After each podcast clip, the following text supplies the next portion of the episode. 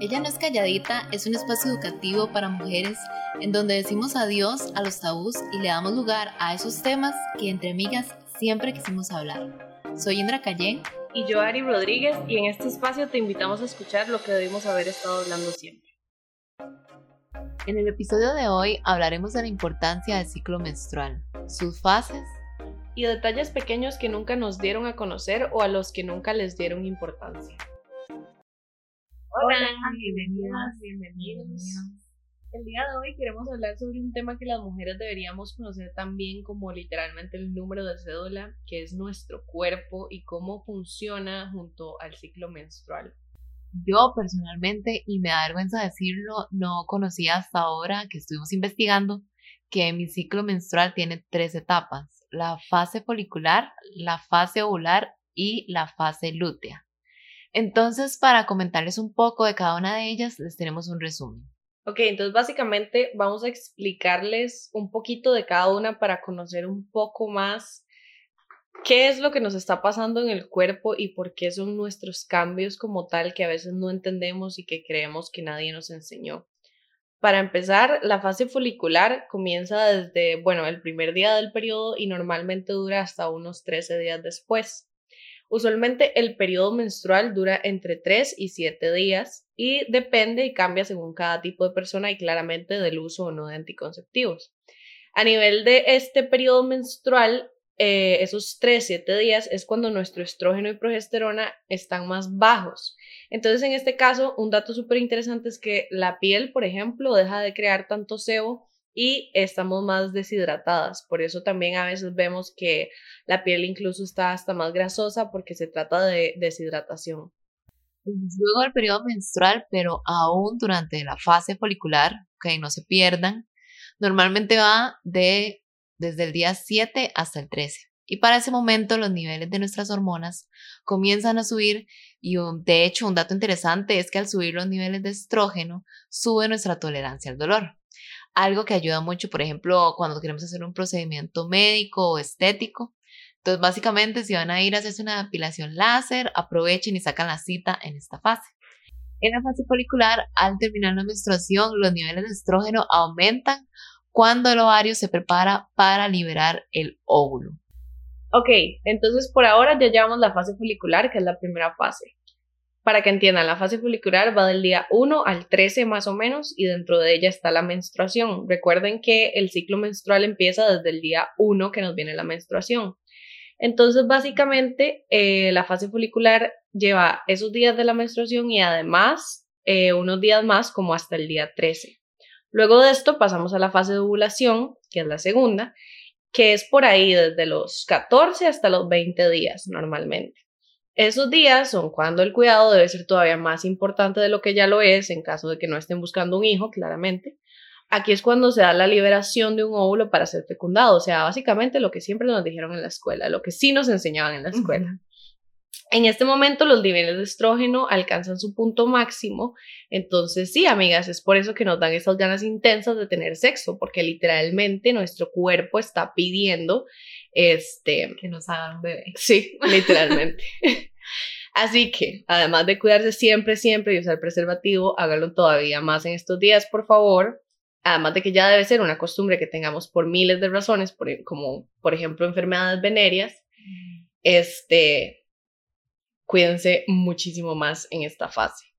Y bueno, para darles otro dato curioso, en esta fase además es cuando, por ejemplo, tenemos ese feeling de estar más lindas según nosotras porque tiene todo el sentido del mundo. Es cuando nuestros niveles de estrógeno alcanzan el punto máximo y es cuando nuestra piel se va a ver mejor. Luego llegamos a la última fase, la fase lútea, que sucede entre los días 20 y 28. Es la fase antes de volver a menstruar y cuando el cuerpo se prepara para un posible embarazo o la falta de este. Básicamente es la parte en la que el cuerpo dice, ok, estoy esperando un bebé o no estoy esperando un bebé y decide seguir su camino. En caso de no contar con un óvulo fecundado es cuando el recubrimiento uterino se prepara para desprenderse, o sea, es la menstruación. En esta fase es cuando los niveles de progesterona llegan al máximo y es por esto que la fase lútea está ligada a los síndromes premenstruales, como el dolor de cabeza, la sensibilidad, los cambios de humor, y es cuando nos sentimos tipo Emily Rose, con acné, hinchazón y demás, y Y al no tener un control de nuestro ciclo, las cosas no salen como realmente queremos. Esto causa una caída en los niveles de estrógeno y progesterona, lo cual nos devuelve a la primera fase, la menstruación, lo que hace que además nuestra piel se vea peor y tenga más imperfecciones. Gracias por nada.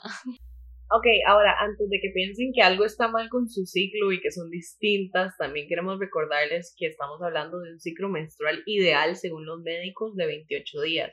Obviamente todos son distintos y tenemos que tomar en cuenta que los cuerpos son diferentes, los ciclos son diferentes, que tu ciclo puede durar 30 días y no 28, entonces es importante conocerlo.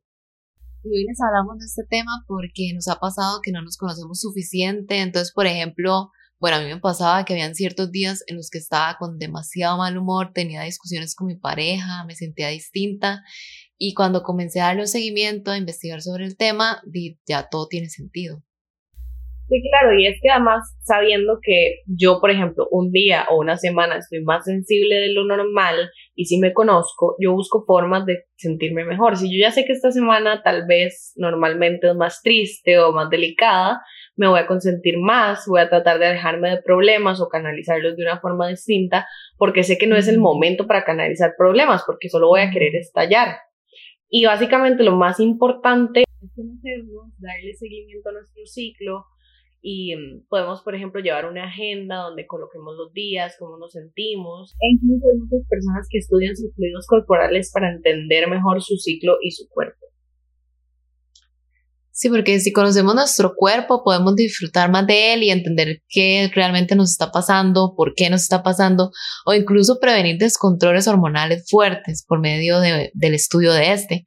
Por ejemplo, conociéndonos podemos saber qué dolores menstruales no deberían de interferir en lo que hacemos todos los días. Si contamos con dolores menstruales muy fuertes, deberíamos buscar inmediatamente a nuestro ginecólogo o ginecóloga para descubrir por qué nos pasa esto y de qué manera podemos minimizarlo. De esta forma tenemos un control real de nuestra vida.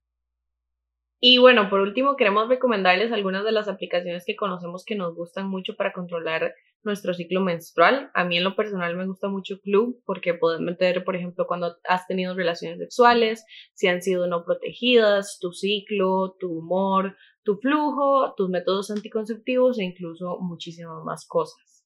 Además de que cuentan como con un blog súper interesante con detalles médicos como explicados para seres humanos comunes y corrientes.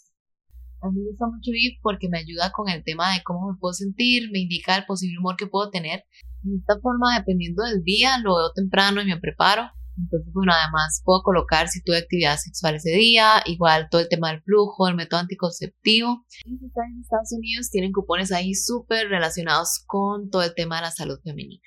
Y bueno, eso sería el tema de hoy. Queremos agradecerles muchísimo a todos los que escucharon el episodio pasado y esperamos que este les guste igual y los haya hecho entender más a fondo sobre este tema tan importante y tan interesante. Sabemos que fue como un poco más educacional, pero la idea de este espacio es como las dos cosas, como pasarla bien, divertirnos, hablar de cosas importantes y obviamente educarnos. Y bueno, como dice Ari, este episodio es mucho más educativo, pero nos parecía importante abrir el espacio para darles esta información resumida y recordarles que si nosotros no nos cuidamos, nadie más lo va a hacer y empezar a amarnos empieza en nosotros, conociéndonos. Recuerden seguirnos en Instagram y les dejamos el usuario en la descripción. Chao. Gracias, chao.